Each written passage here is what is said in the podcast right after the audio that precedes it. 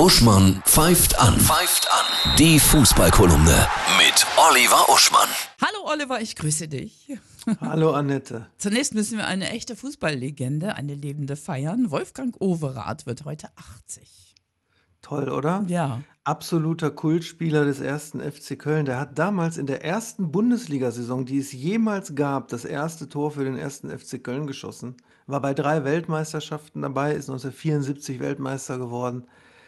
Und mit Günter Netzer zum Beispiel hat er sich auf dem Platz nie verstanden, Mhm. aber im echten Leben verband sie eine tiefe Freundschaft. Oh, Und der das läuft schön. durch die Gegend äh, fit wie ein Turnschuh mit so einer Mick Jagger-haften Art. Mhm. Großartig.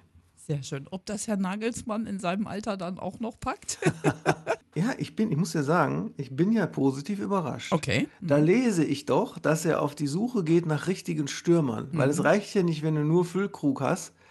Ne?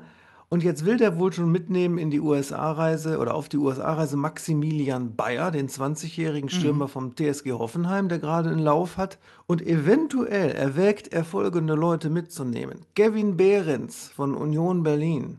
Davy Selke hier vom 1. FC Köln, der wird den Overath freuen. Und vielleicht sogar Robert Glatzel vom HSV. Und wir wissen alle, Hamburg spielt momentan in der zweiten Liga.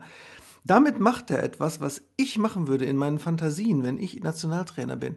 Nämlich richtige, geerdete Malocha-Spieler nehmen, selbst aus der zweiten Liga und die einfach mal in die Nationalmannschaft setzen, wie ich auf der Playstation bei FIFA. Ja, cool. Und das finde ich sehr positiv. Bin mal gespannt, wen er tatsächlich alles ausprobiert.